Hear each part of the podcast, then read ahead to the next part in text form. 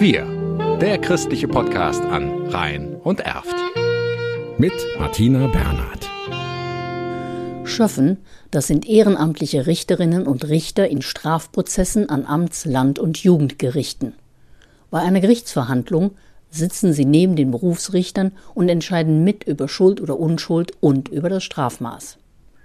In einem Urteilsspruch heißt es daher auch, im Namen des Volkes ergeht folgendes Urteil, denn das Volk sind in diesem Fall die Schöffen.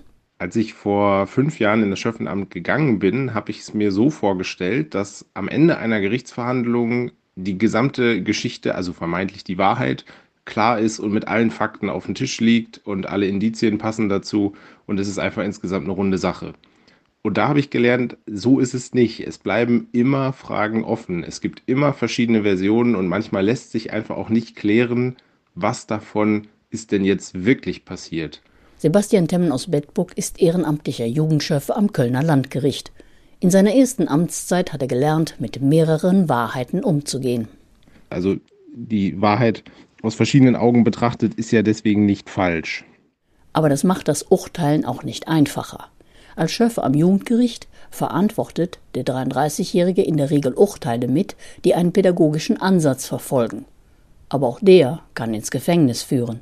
Natürlich muss man sich als Schöffenrichter aber auch seiner Verantwortung bewusst sein, denn das Urteil, das man mitentscheidet, kann für den Beklagten oder den später Verurteilten lebensweisend sein. Und ein Irrtum ist für Temmen nie auszuschließen.